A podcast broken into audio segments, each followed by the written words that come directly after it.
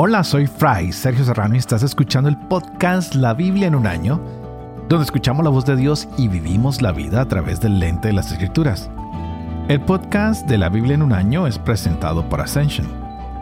Usando la cronología de la Biblia de Great Adventure, edición en español, leeremos desde Génesis hasta el Apocalipsis, descubriendo cómo se desarrolla la historia de la salvación y cómo encajamos nosotros en esa historia hoy.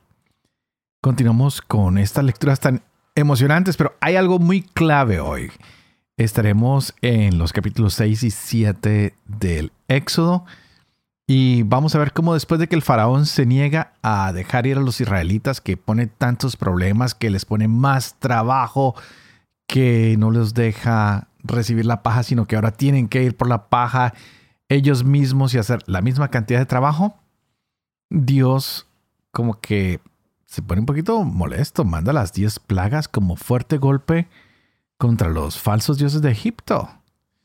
¿Y qué es lo que busca Dios con esto? Enseñarle no solo a los egipcios, sino también a los israelitas que el Señor es el único y el verdadero Dios. Esta es una lección muy importante para Israel y sobre todo para nosotros hoy también. Para Israel porque desde hacía 400 años estaban viviendo en Egipto y pues se han dejado influenciar por el politeísmo y es muy notable en ellos. Y tal vez nosotros también hoy nos hemos dejado influenciar y ya no vemos a Dios como el único Dios y verdadero para nosotros. Esta es una llamada a volver a Dios. Por eso en el capítulo pasado Dios decía a, que está llamando a Israel, no a una sola persona, sino a todo un pueblo.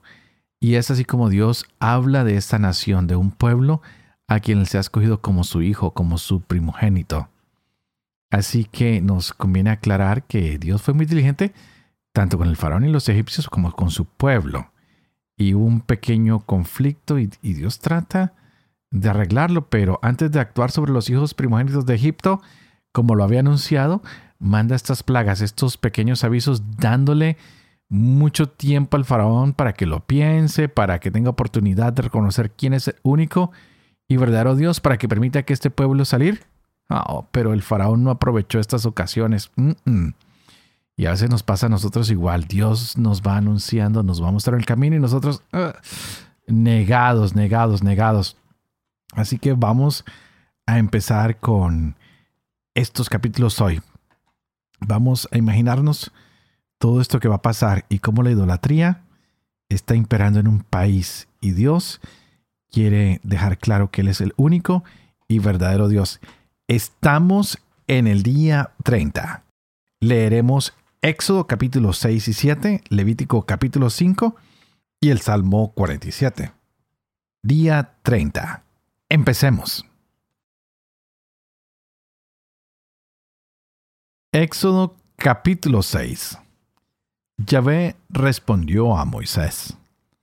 Ahora verás lo que voy a hacer con el faraón. Cuando sienta una mano férrea los dejará partir, los expulsará de su país. Dios habló a Moisés y le dijo, Yo soy Yahvé. Me aparecí a Abraham, a Isaac y a Jacob como el Sadai, pero mi nombre de Yahvé no se lo di a conocer. Después establecí con ellos mi alianza para darles la tierra de Canaán, la tierra donde peregrinaron y moraron como forasteros. Y ahora al escuchar el gemido de los israelitas esclavizados por los egipcios, he recordado mi alianza. Por eso di a los israelitas, yo soy Yahvé. Yo los sacaré de los duros trabajos de los egipcios, los libraré de su esclavitud y los redimiré con brazo tenso y juicios solemnes. Yo los haré mi pueblo y seré su Dios. Y sabrán que yo soy Yahvé, su Dios, que los sacaré de la esclavitud de Egipto. Yo los introduciré en la tierra que he jurado dar a Abraham, a Isaac y a Jacob, y se la daré en herencia. Yo, Yahvé. Moisés habló hacia los israelitas, pero ellos, abrumados por la dura servidumbre, no le hicieron caso. Entonces Yahvé dijo a Moisés, Vete, habla con el faraón, rey de Egipto, para que deje salir a los israelitas de su país. Pero Moisés respondió así ante Yahvé. Si los israelitas no me hacen caso, ¿cómo me hará caso el faraón a mí que soy torpe de palabra? Yahvé habló a Moisés y a Aarón.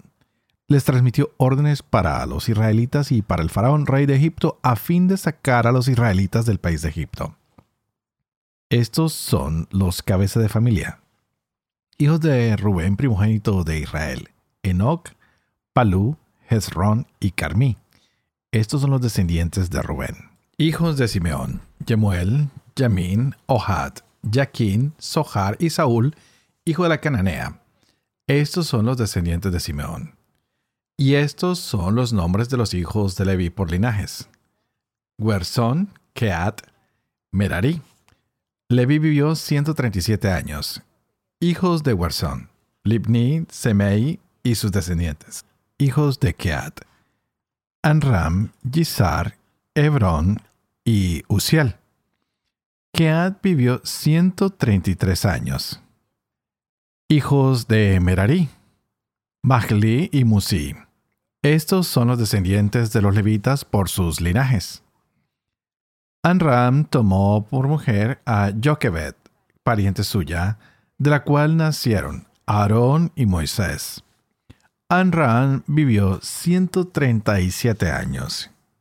Hijos de Gisar, Corec, Nefec y Sicri.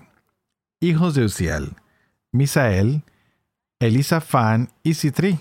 Aarón tomó por mujer a Isabel, hija de Aminabab, hermana de Naxón, de la cual nacieron Nadab, Abiú, Eleazar e Itamar, hijos de Coré, Asir, Elcaná y Abiasab. Estos son los descendientes de los coreitas.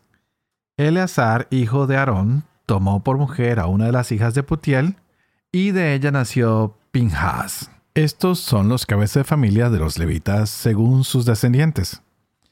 Estos son Aarón y Moisés, a quienes dijo Yahvé, Sacad a los israelitas del país de Egipto por legiones. Estos son los que hablaron al faraón, rey de Egipto, para sacar a los israelitas de Egipto. Estos son Moisés y Aarón. Cuando Yahvé habló a Moisés en el país de Egipto, le dijo, yo soy Yahvé. Transmite al faraón rey de Egipto cuanto yo te diga. Moisés respondió ante Yahvé, siendo yo torpe de palabra, ¿cómo me va a hacer caso el faraón? Yahvé dijo a Moisés, Mira, yo te hago un Dios para el faraón y tu hermano Aarón será tu profeta. Tú le dirás cuanto yo te mande, y Aarón tu hermano se lo dirá al faraón para que deje salir a los israelitas de su país. Yo endureceré el corazón del faraón y multiplicaré mis signos y prodigios en el país de Egipto.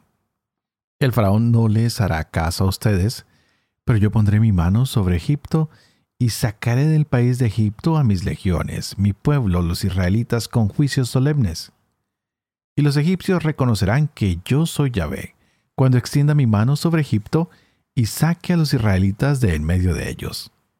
Moisés y Aarón hicieron así como les mandó Yahvé. Así hicieron. Moisés tenía ochenta años y Aarón ochenta y tres cuando hablaron al faraón. Yahvé dijo a Moisés y a Aarón, Cuando el faraón les pida algún prodigio, dirás a Aarón, Toma tu callado y tíralo delante del faraón y se convertirá en serpiente. Se presentaron pues Moisés y Aarón al faraón e hicieron lo que Yahvé había ordenado. Aarón tiró su callado delante del faraón y de sus servidores y se convirtió en serpiente.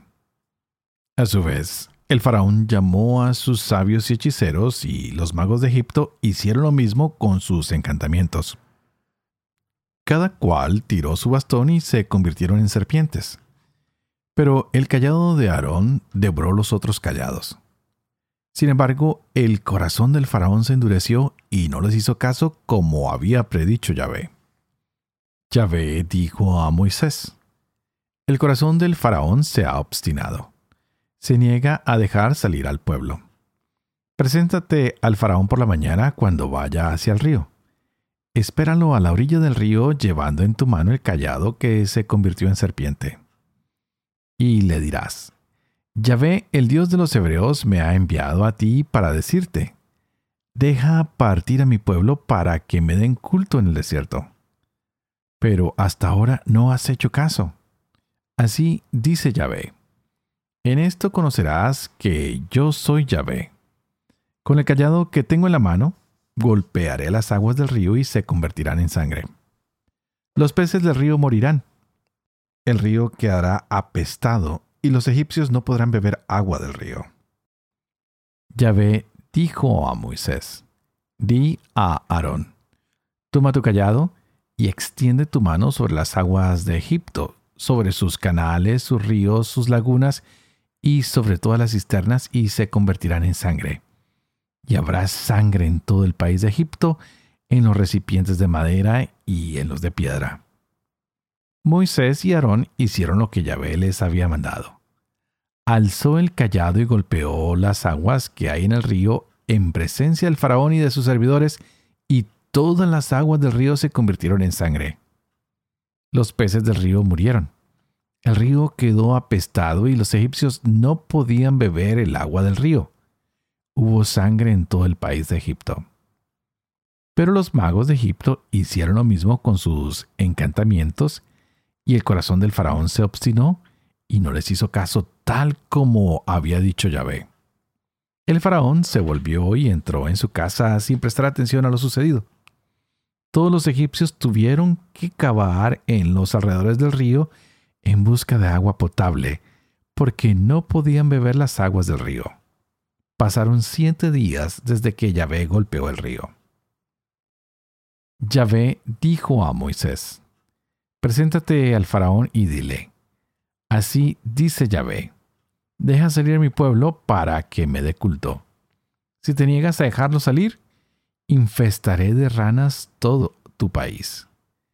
El río bullirá de ranas, saltarán y entrarán en tu casa, en tu dormitorio y en tu lecho, en las casas de tus servidores y en tu pueblo, en tus hornos y en tus artesas. Las ranas saltarán sobre ti, sobre tu pueblo y sobre tus siervos.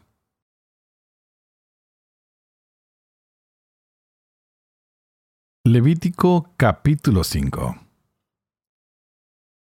Si alguien peca porque se le ha conjurado a que declare, y es testigo porque lo ha visto u oído, y no lo declara, y se carga así con un pecado. O bien uno toca sin darse cuenta cualquier cosa impura, sea el cadáver de una fiera impura, o el de ganado impuro, o el de un bicho impuro. Y se hace así el mismo impuro y culpable, o bien uno toca sin darse cuenta cualquiera de las inmundicias humanas con que puede contaminarse y luego al caer en la cuenta se hace culpable. O bien uno pronuncia con los labios a la ligera un juramento de hacer algo para bien o para mal. En esos casos en que el hombre suele jurar a la ligera y luego al caer en la cuenta se hace culpable de ello. El que es culpable en uno de estos casos confesará aquello en que ha pecado y presentará a Yahvé como sacrificio de reparación por el pecado cometido una hembra de ganado menor, oveja o cabra como sacrificio por el pecado, y el sacerdote hará así por él expiación de su pecado. Si no le alcanza para una res menor, presentará a Yahvé como sacrificio de reparación por su pecado dos tórtolas o dos pichones, una de las aves como sacrificio por el pecado y la otra en holocausto. Las presentará al sacerdote quien ofrecerá primero la que se destina al sacrificio por el pecado. Con las uñas le cortará la cabeza junto a la nuca sin arrancarla del todo. Rociará con sangre de la víctima el lateral del altar y el resto de la sangre lo derramará al pie del altar es un sacrificio por el pecado. Con la otra ave hará un holocausto conforme al ritual. El sacerdote hará así expiación por el pecado que ha cometido y le será perdonado. Si no alcanza para dos tórtolas o dos pichones, presentará como ofrenda suya por haber pecado una décima de medida de flor de harina como sacrificio por el pecado. No añadirá aceite, ni pondrá sobre ella incienso, porque es sacrificio por el pecado. La presentará al sacerdote y el sacerdote tomando de ella un puñado como memorial. Lo quemará sobre el altar junto con los manjares que se abrazan para Yahvé. Es un sacrificio por el pecado. El sacerdote hará así expiación por él a causa del pecado que cometió en cualquiera de los casos citados, y se le perdonará. El sacerdote tendrá su parte como en la oblación habló Yahvé a Moisés y le dijo, Si alguien comete una prevaricación pecando por inadvertencia tomando algo de los derechos sagrados de Yahvé, ofrecerá a Yahvé su sacrificio de reparación, un carnero del rebaño sin defecto, valorado en ciclos de plata, en ciclos del santuario como sacrificio de reparación. Resarcirá lo que defraudó de los derechos sagrados y añadirá un quinto más y se lo entregará al sacerdote. El sacerdote hará por él la expiación con el carnero del sacrificio de reparación y se le perdonará. Si alguien peca sin darse cuenta haciendo algo prohibido por los mandamientos de Yahvé, se hace culpable y cargará con su pecado. Llevará al sacerdote como sacrificio de reparación un carnero del rebaño, sin defectos según valoración, y el sacerdote hará expiación por él a causa de la falta que cometió sin darse cuenta y se le perdonará. Es un sacrificio de reparación, pues era realmente culpable ante Yahvé. Habló Yahvé a Moisés y le dijo, Si uno peca y comete una prevaricación contra Yahvé, mintiendo a su prójimo acerca del depósito o de un objeto confiado a sus manos, o de algo robado o quitado a la fuerza, o si hay un objeto perdido y lo niega, o jura en falso acerca de cualquiera de las cosas en que el hombre suele pecar, si peca así y se hace culpable, devolverá lo robado o lo quitado a la fuerza, o el depósito que se le confió, o la cosa perdida que halló, o todo aquello sobre lo cual juró en falso lo restituirá íntegramente, añadiendo un quinto más, y lo devolverá a su dueño en el día de su sacrificio de reparación. Entregará para Yahvé su sacrificio de reparación. Un carnero del rebaño sin defectos según valoración, como sacrificio de reparación ante el sacerdote. El sacerdote hará por él la expiación delante de Yahvé, y le será perdonada cualquiera de las faltas de las que sea culpable.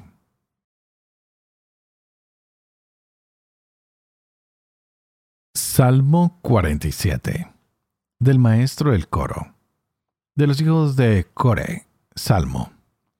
Pueblos todos toquen palmas. Aclamen a Dios con gritos de alegría. Porque Yahvé el Altísimo es terrible, el gran rey de toda la tierra. Somete pueblos a nuestro yugo naciones pone a nuestros pies. Él nos elige en nuestra heredad, orgullo de Jacob su amado. Sube Dios entre aclamaciones. Yahvé a toque de trompeta. Toquen para nuestro Dios, toquen. Toquen para nuestro Rey, toquen. Es Rey de toda la tierra. Toquen para Dios con destreza. Reina Dios sobre todas las naciones. Dios sentado en su trono sagrado. Príncipes paganos se reúnen con el pueblo del Dios de Abraham. De Dios son los gobernantes de la tierra, de Él inmensamente excelso.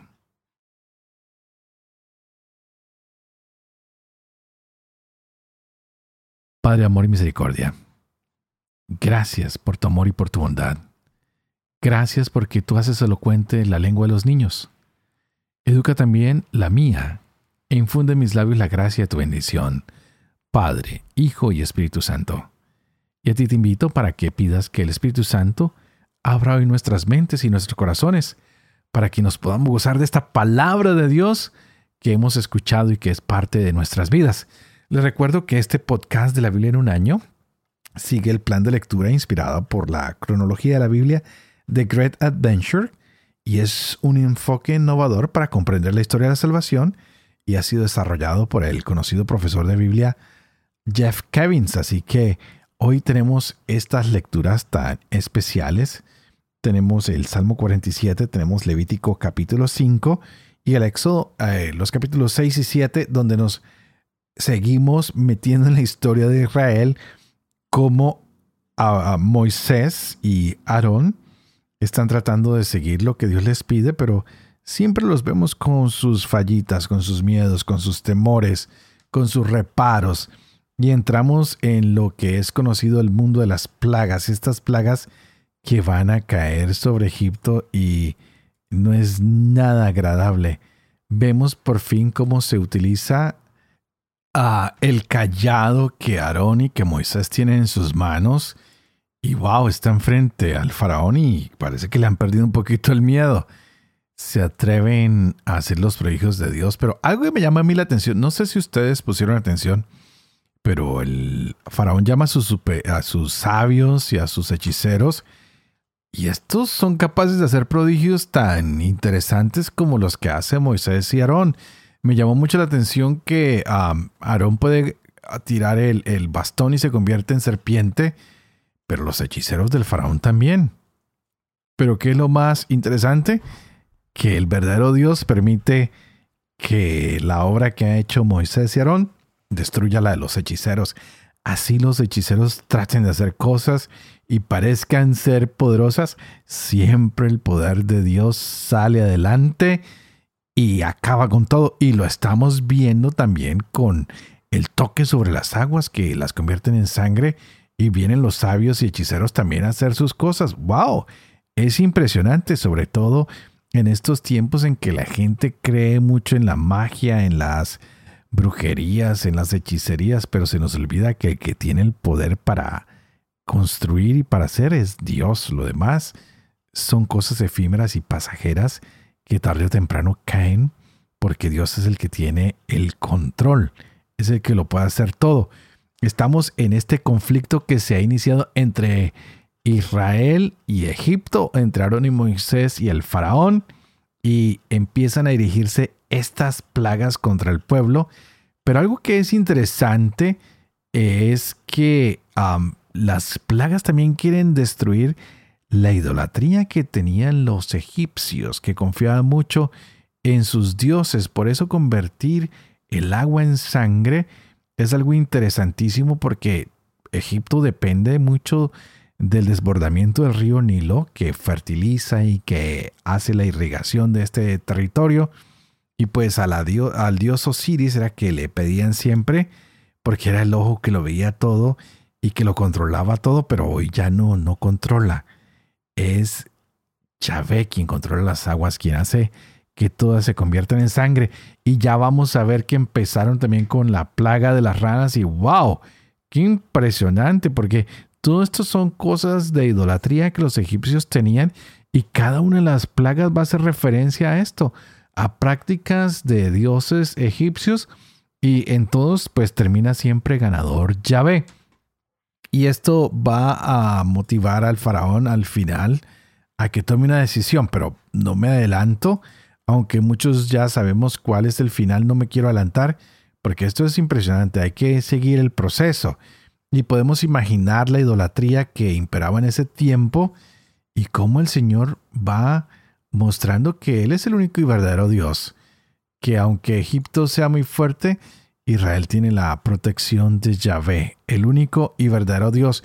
Pero también en Levítico nos damos cuenta de algo muy importante, que Dios quiere ser misericordioso, que tiene que hacer algo para que los hombres nos reconciliemos con Él y poner todos estos sacrificios que donde yo los viera hoy en día como sacerdote y me dijeran usted tiene que hacer todos esos sacrificios, wow, me causaría mucha impresión, no sé, no sé cómo lo haría, pero cada uno de estos sacrificios, ¿qué es lo que nos muestra? Que Dios tiene mucho, pero mucho, mucho, mucho, mucho interés en que lo que hemos hecho mal, lo volvamos a hacer bien, que restablezcamos el daño que hemos hecho contra alguien, contra el mismo Dios, que haya restitución, que haya justicia, que haya posibilidad para el otro, que podamos disculparnos, que podamos tener esa posibilidad de salvarnos una vez. Por eso es un Dios justo, porque nos da posibilidades una y otra vez, una y otra vez. Y Dios sabe que todos nos equivocamos. Ahí dio ah, fórmulas para príncipes, para sacerdotes, para el pueblo, para los que pueden pagar un sacrificio costoso, para los que pueden uno menos de costo, hasta los que pueden con lo mínimo mínimo, con animales, con harina, etcétera, etcétera. Y quiero empezar desde ahora a explicar, porque en esta traducción de la Biblia se usa la palabra res para hablar de animales cuadrúpedos, ya sean ah, animales vacunos o sean a la cabrita o la oveja, porque más adelante vamos a tener un conflicto cuando hablemos del Cordero de Dios, pero aquí lo identifiquen como una res. Así que vamos a prestar atención porque esto empieza a tomar forma y es muy interesante. Así que, ¿qué es lo importante? Que Dios quiere salvar a su pueblo. ¿Qué es lo importante? que sabemos que hay gente que no le interesa escuchar la voluntad de Dios, que su corazón se endurece y es lo que nos está mostrando el faraón. ¿Qué es lo importante? Descubrir que aunque nosotros seamos duros y fallemos, Dios nos quiere perdonar, Dios quiere que nosotros estemos con Él, Él nos quiere dar oportunidad. ¿Qué es lo otro importante? Que Dios somete a los pueblos, a la naturaleza, a los sabios, a los hechiceros, porque Dios es el único que tiene poder sobre toda la tierra. Así que tenemos que proclamar que es Dios quien reina sobre todas las naciones, que Dios siempre está sentado en ese trono y que no nos abandona. Así que para terminar, como todos los días, quiero pedirles que por favor ustedes oren por mí, para que yo sea fiel a este ministerio que se me ha confiado, para que pueda vivir con fe cada una de estas cosas que leemos y explicamos a diario, para que pueda enseñar siempre la verdad y para que pueda cumplir lo que también estoy enseñando. Y que la bendición de Dios Todopoderoso, que es Padre, Hijo y Espíritu Santo, descienda sobre ustedes y los acompañe siempre. Que Dios los bendiga.